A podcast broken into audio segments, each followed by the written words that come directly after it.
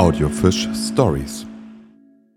Folge 15 Großsteingräber von Rerik. Fährt man von Kröbelin die Landstraße Richtung Rerik, kann man auf der linken Seite unweit der Fahrbahn zwei Großsteingräber entdecken.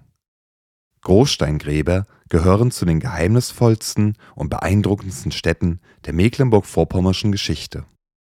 In der Jungsteinzeit vor über 5000 Jahren wurden diese Grabanlagen mit purer Muskelkraft aufgebaut. Das Material dafür brachte viele Jahre zuvor die letzte Eiszeit.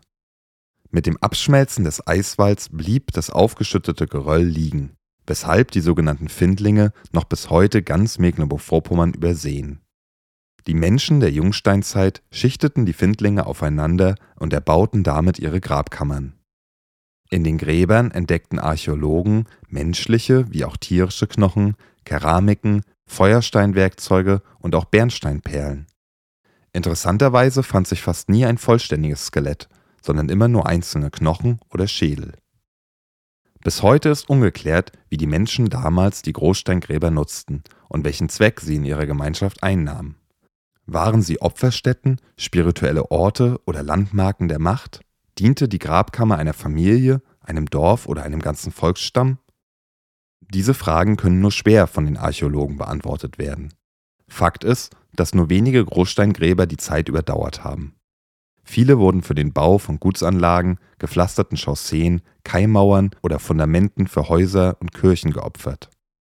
Übrig geblieben sind knapp 400 Großsteingräber, die sich auf ganz Mecklenburg-Vorpommern verteilen.